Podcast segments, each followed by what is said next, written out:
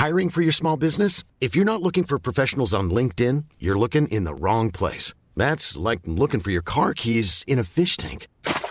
LinkedIn helps you hire professionals you can't find anywhere else, even those who aren't actively searching for a new job but might be open to the perfect role. In a given month, over 70% of LinkedIn users don't even visit other leading job sites. So start looking in the right place. With LinkedIn, you can hire professionals like a professional. Post your free job on linkedin.com slash people today.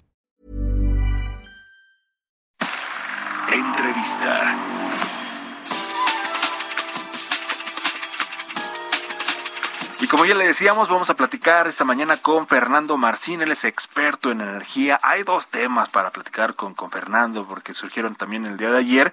Eh, primero habíamos puesto en la mira eh, nuestros objetivos en lo anunciado por la OPEP con este aumento a 400 mil barriles de petróleo diarios eh, en su producción para el mes de febrero y cuál era la respuesta de México, cuál era la postura de, de nuestro país. Y después también surgió también surgió esta noticia de que el The Economist criticó la reforma eléctrica del presidente Andrés Manuel López Obrador y de hecho también aseguró que dañaría a la economía y al Estado de Derecho. Así que por eso es que, que, hicimos contacto con Fernando para platicar de estos dos temas. Fernando, te saludamos con mucho gusto. Feliz año. Muchas gracias por tomar la llamada temprano aquí en Bitácora de Negocios. Te saludamos con mucho gusto y un fuerte abrazo Jesús Espinosa y Roberto Aguilar en esta mañana. ¿Cómo estás, Fernando? Muy buenos días. Feliz año. Muy buenos días a los dos. ¿Qué tal Jesús y Roberto? Un saludo a todo su equipo, a Mario y a su amable auditorio. Muchas gracias. Oye, Fernando, empezar con el tema de la decisión de la OPEP, que se venía ya como descontando, este tema no modifican los compromisos que habían dado para el suministro, para el bombeo de petróleo en el mundo, pero bueno, vimos que ayer, por ejemplo, bajaron un poco los precios, pero hoy se están ya nuevamente arribita de los 80 dólares por barril. Esto al final, ¿cuál es la lectura? Porque uno de los, eh, los, factores importantísimos que ha determinado también las mayores presiones inflacionarias en el mundo es justamente el aumento del precio de los energéticos. ¿Cuál es su lectura respecto a esta decisión o a esta situación de los países productores y exportadores de petróleo, Fernando?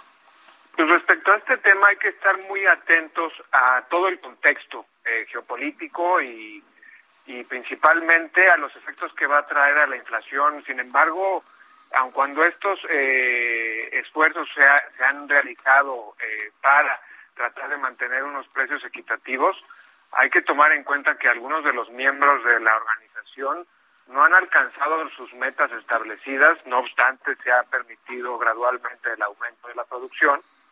Y también hay que estar pendientes a, los anuncios principalmente de Estados Unidos del uso de sus reservas de petróleo, al anuncio de Venezuela de su nuevo haber alcanzado una producción de un millón de, de barriles, que por la situación particular de Venezuela, ese, ese crudo entra en el mercado por un precio más bajo al, al que está ofertado, el tema de Irán. Entonces, aquí hay que estar muy atentos al, al contexto y si bien todo esto es, es parte de una planificación que se ha llevado a cabo desde mediados del año pasado, para recuperar los recortes de 2020, pues evidentemente va, va a haber una, o está habiendo una, un, un, fuerte efecto en la inflación y pues eso no solamente en la parte del, del, del, crudo, sino en todas las demás commodities, el transporte, a todo lo que afecta esta, esta, pues esta, esta, esta, estas políticas. Claro.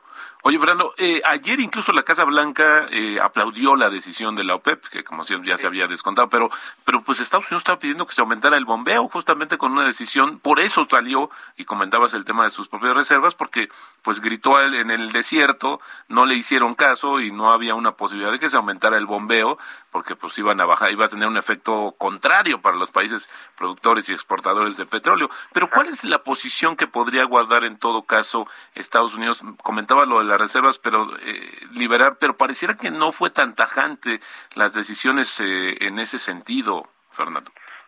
Sí, pues recordemos que, que, Estados Unidos está viviendo un momento inflacionario que, que desde hace muchísimo tiempo no había visto, entonces está tratando de paliar las consecuencias de esto.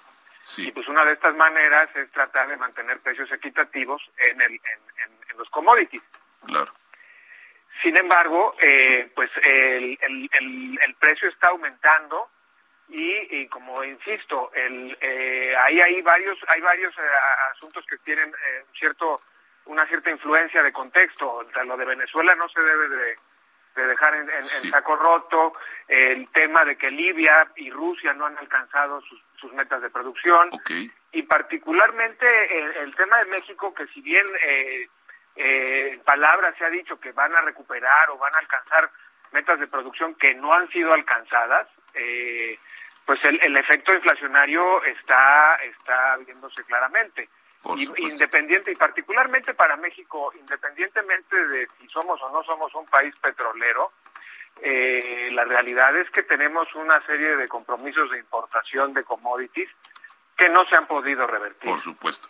Justamente, Fernando, en este contexto para abrir eh, con la siguiente pregunta, ¿qué pasaría, ya este anuncio tú, tú lo seguiste muy de cerca, el anuncio de esta intención de la actual administración de tener una autonomía, una soberanía en materia energética y dejar de exportar petróleo para el, el cierre de este sexenio? ¿Cómo, ¿Qué implicación ves tú de bote pronto? En el sentido, bueno, no tenemos un, peso, no, no tenemos una injerencia en las decisiones de la OPEP, nos invitan, pero al final del día nos alineamos a lo que dice la mayoría. ¿Qué, ¿Qué, pasará si se logra o si este objetivo de la actual administración, la presencia de México en la OPEP se va a reducir a prácticamente nada? Pues mira, México, lo, lo, como bien eh, él forma parte de la OPEP más Así es. Y eh, todo este tema de la reforma energética, particularmente eléctrica, o, de la batalla ideológica que se está dando para eh, recuperar el control del Estado del sector, pues se, se, pues se avecina. Ya ayer también anunciaron en el en el, el, por parte del Congreso que para a partir del 17 iban a comenzar las, los foros para difundir la postura del Estado. Y eh, en ese sentido, pues el, el, que México permanezca o no permanezca en la OPEP, desde mi punto de vista, pues resulta hasta cierto punto irrelevante. Sí, pero Eh, lo que hay que estar atentos es a lo que va a pasar en México con esta eh, pues, batalla más que nada ideológica, porque esta idea de una soberanía energética, pues se tiene que sopesar eh, con la realidad de que somos parte de una economía de mercado. Claro. Y eh, ver que en, términos económicos qué conviene más, porque estar pensando que sostener unas empresas eh, estatales y dejar a un lado el esquema que trajo la, la, reforma energética de la administración anterior, en las que se les decía, o las que se incluía como empresas productivas del Estado, en las que claramente se estaba incluyendo ya el, el, eh, México en el, en el negocio financiero, en el negocio financiero que es el negocio energético. El negocio energético es un negocio financiero. Así es. Y si no se, y si no se ve desde esa perspectiva, pues desde mi punto de vista se, se caen en, en fórmulas que ya fueron probadas y que no dieron resultado. es decir, el, el, esta idea de que nos pueden cerrar la llave del gas o porque no tenemos este esta esta esta estabilidad eh, eh, nacional en nuestra en nuestra producción pues eh, pone en riesgo otros sectores y, y, pone en riesgo a la economía en aspectos más sensibles que eh, la propia producción de, de energía. Por supuesto, y esto en línea y en sintonía justamente con el tema que ha sido criticado por diversos medios internacionales, pero no más allá de los medios, por también participantes y, preocupados por el futuro que va a ocasionar esta decisión, como tú dices, supeditar la política al tema operativo y económico en el futuro de México. se suma una, una crítica más, pero en esta perspectiva, ¿crees que es posible que se pudiera modificar en algún sentido la propuesta? Vamos a hablar de la, de la reforma energética que, que eh, se ha hablado, se ha postado, se pospuso, pero la discusión, pero ¿crees que sea posible que se pueda suavizar en algún momento la, de la propuesta original? Pues mira, eh, al parecer están abiertos a negociar, pero sin embargo la postura eh, ya trae de por sí una serie de implicaciones jurídicas que, que van a, muy probablemente acarreen eh, una serie de, demandas, de, de arbitrajes de, inversión, particularmente bajo la luz del tratado de, del TEMEC. eh, tenemos una serie de inversiones que se realizaron bajo un régimen jurídico. Es por eso que el artículo este del, del Economist eh, hace menciona que se estaría violentando el Estado de Derecho. Si se realizaron inversiones bajo un régimen jurídico y de pronto cambias este régimen jurídico, los mismos contratos y el tratado, bueno, para entender este asunto de los arbitrajes en materia de inversión, hay que tener en cuenta que caminan en dos patas. Sí, por un lado la parte contractual, las estructuras contractuales que van desde el desarrollo de los proyectos, construcción de sistemas, tanto de, de, de transporte, de distribución y de generación de energía eléctrica, y eh, la luz y la luz del tratado. Estos estos proyectos están financiados por sindicatos de bancos, en donde está previsto en los mismos contratos que un cambio en ley puede ser motivo de una terminación del contrato. Entonces, si bien bajo el, el, el régimen jurídico nacional las demandas pudieran ser infructuosas, bajo la luz de un tratado internacional que se estuviera dando un, un caso de discriminación o de nación más favorecida o de trato nacional, se puede iniciar un procedimiento arbitral en el que terminaría en una indemnización por parte del Estado para los inversionistas, que son desde bancos, fondos de inversión o energías propiamente de energía que se han dedicado a desarrollar temas de energías en, en, en, granjas eólicas o eh, solares o inclusive en toda la cadena de abastecimiento de para la producción de energía eléctrica. Recordemos que tienen eh, compromisos de capacidad reservada para las mismas plantas de la CFE de ciclo combinado.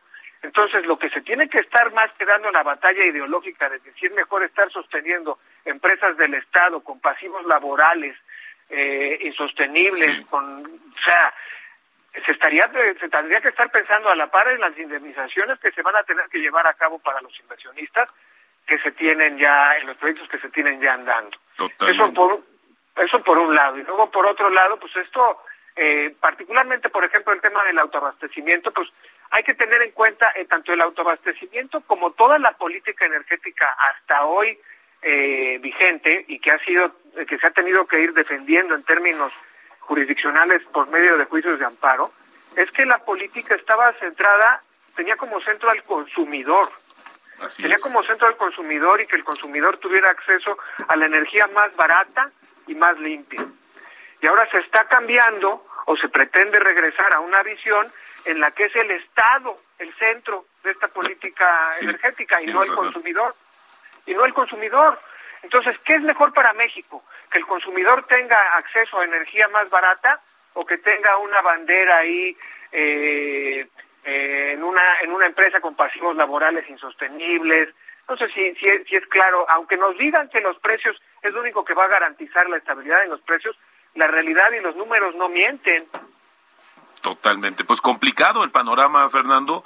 Este, esto pues apenas está comenzando, pero creo que al final se tiene que valorar más porque como tú dices, es el futuro prácticamente de las condiciones que pudieran generar un mayor crecimiento económico tan que tanta falta le hace a México en el largo, en el mediano y largo plazo y sí quitar esas banderas ideológicas y más bien eh, supeditarlas justamente al tema que nos interesa, al de generar estas condiciones. No hay crecimiento, no hay desarrollo, así de sencillo. Fernando, muchísimas gracias por atender la llamada de Bitácora de Negocios. Te deseamos feliz año y estamos en contacto. Muy buenos días. Muchas gracias. Muchas gracias a ustedes y saludos. Que tengan un excelente inicio de año. Igualmente, muchas gracias también para ti. Planning for your next trip? Elevate your travel style with Quince. Quince has all the jet setting essentials you'll want for your next getaway, like European linen, premium luggage options, buttery soft Italian leather bags, and so much more. And is all priced at 50 to 80% less than similar brands. Plus, Quince only works with factories that use safe and ethical manufacturing practices. Pack your bags with high-quality essentials you'll be wearing for vacations to come with Quince. Go to quince.com/pack for free shipping and 365-day returns.